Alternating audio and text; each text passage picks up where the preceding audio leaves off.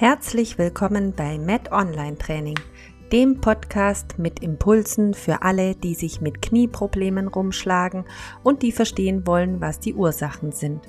Ich bin Yvonne, Physiotherapeutin, Sportwissenschaftlerin und Laufcoach. In diesem Podcast erkläre ich dir die vielen Facetten von Knieproblemen ich zeige dir, wo die Ursachen liegen, beleuchte die Hintergründe und erkläre dir, was du selbst dagegen tun kannst, damit du wieder Spaß an der Bewegung hast und schmerzfrei aktiv im Sport und Alltag bist. Viel Spaß bei der Folge.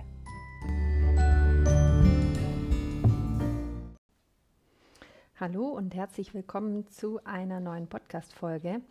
Heute geht es um die Muskeldehnung. Ja, immer wieder kommen Fragen auf mich zu, warum muss man den, was bringt das und ja, genau, es heißt ja eben auch, dass wir unsere Muskeln unbedingt dehnen sollen und oft hat man eben auch das Gefühl, dass das der Schlüssel unserer Knieschmerzen ist oder eben auch unserer Rücken- oder Schulterschmerzen. Das spielt jetzt nicht so eine große Rolle, auf was für ein Gelenk genau bezogen. Aber eben, wie wichtig ist denn denen wirklich? Und das möchte ich heute etwas genauer ähm, anschauen in diesem Podcast und hoffentlich damit auch für dich etwas mehr Klarheit schaffen. Ja, ich finde den Begriff Muskeldehnung nicht ganz gekonnt gewählt. Ähm, ja, ich habe auch nicht wirklich eine Alternative. Man stellt sich ja so als Laie vor, dass man eben diesen Muskelbauch da dehnt. Und das stimmt eben so in dem Maß nicht, sondern es ist viel komplexer. Denn ein Muskel, der besteht eben aus ganz vielen einzelnen Strukturen und ist eben wiederum dieser ganze Muskel in so ein Konstrukt eines von Bindegewebe eingebettet, so kann man das nennen. Und ein Muskel, der baut sich eben auf von dieser kleinsten Einheit, das ist die motorische Einheit über Muskelfasern in Muskelbündel und eben diese Muskelbündel wiederum bilden dann gemeinsam ein, einen Muskel. Ja, der Muskel hat aber auch einen Anfang und ein Ende und ist natürlich da an Strukturen befestigt. Relativ selten äh, gelangt dieses Muskelfleisch, kann ich jetzt mal so sagen, an den Knochen direkt. Meistens verbindet das Muskelfleisch ähm, der Knochen und den Knochen eine Sehne. Also dazwischen ist noch eine Sehne äh, geschalten. Und eben diese Sehne wiederum ist ja noch eine weitere Komponente, die eben beim Dehnen auch noch eine Rolle spielt. Ja, nach all der Information hoffe ich, dass du ein bisschen ähm, einen Einblick jetzt bekommen hast, dass eben alle Strukturen im Bindegewebe oder man kann das auch heute nennen oder eben fachlicher noch ausgedrückt auch Faszien benennen, dass eben diese ganzen Strukturen da eingepackt sind in solche Faszien. Und Faszien sind ja eine Art Bindegewebe. Ja, diese Faszien, von denen hast du sicher auch schon viel gehört, die können untereinander verkleben oder eben auch eine Struktur einengen, sodass praktisch das, was sie einpackt, also die, die Faszien umschließen bestimmte, beispielsweise eben so eine Muskelfaser wird umschlossen von einer Faszie und wenn die eben nicht mehr nachgibt, dann hat diese Muskelfaszie, äh, falsch, diese Muskelfaser keinen Platz mehr die kann sich nicht richtig da drin entfalten. Und damit wir uns eben optimal bewegen können, müssen diese Faszien gegeneinander gut gleiten können. Und wenn wir zum Beispiel einen Muskel anspannen, dann sollte der eben auch die Möglichkeit haben, sich ausdehnen zu können. Der braucht ja dann mehr Platz. Wenn da aber jetzt die Hülle viel zu eng ist, so nenne ich das jetzt mal, dann kann sich ein Muskel nicht optimal ausdehnen und dementsprechend haben wir auch eine Einschränkung. Ja, wir dehnen bzw. nennen das vielleicht auch mal mobilisieren. In dem Fall diese ganzen bindegewebsartigen Strukturen um unseren Muskel herum und ermöglichen uns damit eine bessere Beweglichkeit.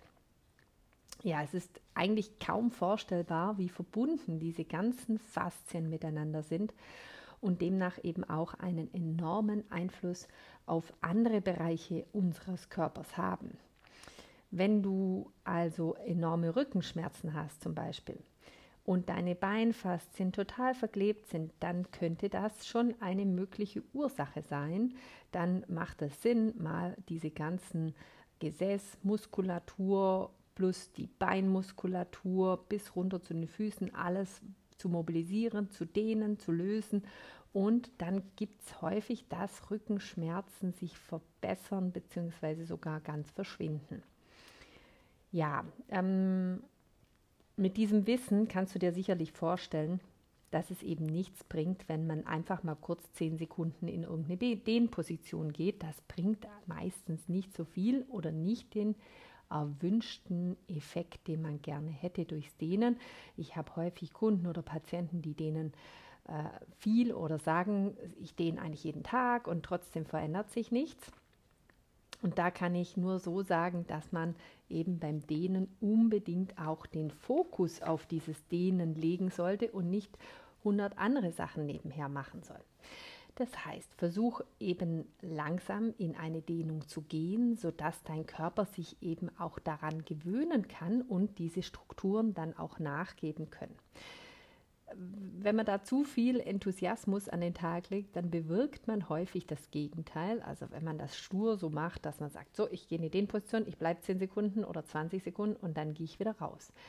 Sondern es braucht eben auch, dass man da mit dem Kopf dabei ist und häufig, wenn man sehr, sehr in eine sehr starke Dehnung geht, also in eine starke Spannung geht, dann heißt das, der Körper macht vielleicht auch so einen Schutzmechanismus, löst einen Schutzmechanismus aus und er spannt gegebenenfalls sogar an und dann bringt das eben gar nichts, weil eben dann das Dehnen total nach hinten losgeht und es bringt einem auch nichts.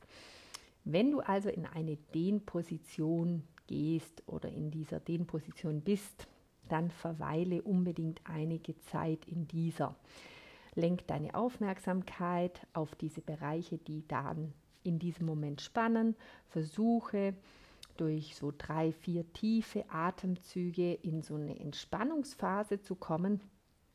Und danach kannst du dann auch, wenn du merkst, ah, der Zug lässt ein bisschen nach, es fühlt sich besser an, dann kannst du auch wieder nochmals in eine in diese dehnende Struktur mehr Zug draufbringen, also dass du nochmal versuchst, in ein, na, ein stärkeres Dehnen zu gehen, weil eben die Strukturen auch nachgegeben haben. Und dann machst du dasselbe nochmal, drei bis vier tiefe Atemzüge und löst dann die Position wieder langsam auf. Das heißt, du musst nicht dreimal 20 Sekunden dehnen, sondern ich würde dir vorschlagen, dehne lieber etwas länger und sei eben mit dem Gedanken auch bei dieser Dehnung. Und ich würde schon so 40 bis 60 Sekunden in einer Dehnung verweilen. Du wirst sehen, wenn du das eine Weile so machst, dann wirst du nach mehreren Wochen deutlich ein, eine Veränderung erleben und ein Ergebnis auch haben und nicht, dass du nach Wochen sagst, es ist immer noch das gleiche, es verändert sich gar nichts. Man kann einerseits immer einen Muskel konkret dehnen, das heißt, dass man das Anfang, der Anfang und das Ende eines Muskels so weit wie möglich voneinander entfernt. Das ist so die eine Variante. Aber du kannst auch eine ganze Bewegungskette dehnen. Das kennt man häufig aus dem Yoga.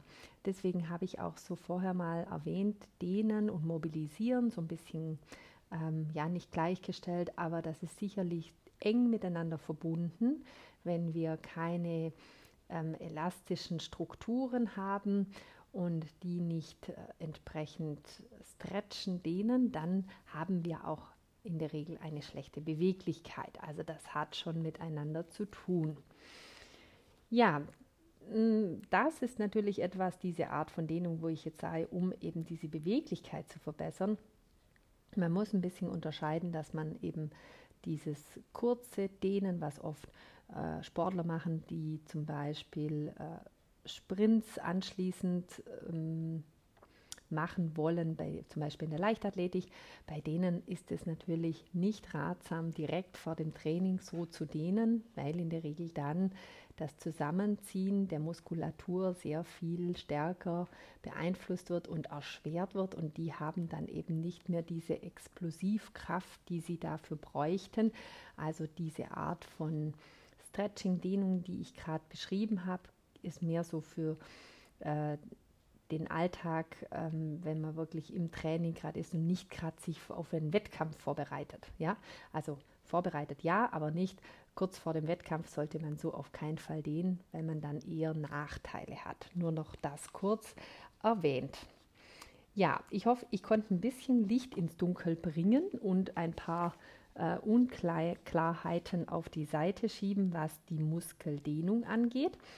Probier es doch einfach gleich mal aus äh, und konzentriere dich auf dieses Dehnen und du wirst sehen, in ein paar Wochen, wenn du das regelmäßig machst, wirst du ein tolles Ergebnis bekommen und du wirst wesentlich mobiler sein als vielleicht, wenn wir jetzt mal nehmen einen Zeitraum von drei, vier Wochen, dann wirst du definitiv eine Verbesserung haben. Ja, wenn du jetzt trotzdem noch Fragen hast oder Unklarheiten da sind, dann hinterlass mir gerne eine Nachricht per Mail oder auf Instagram. Ich verlinke dir das noch in den Show Notes und ich wünsche dir jetzt einen ganz tollen Tag.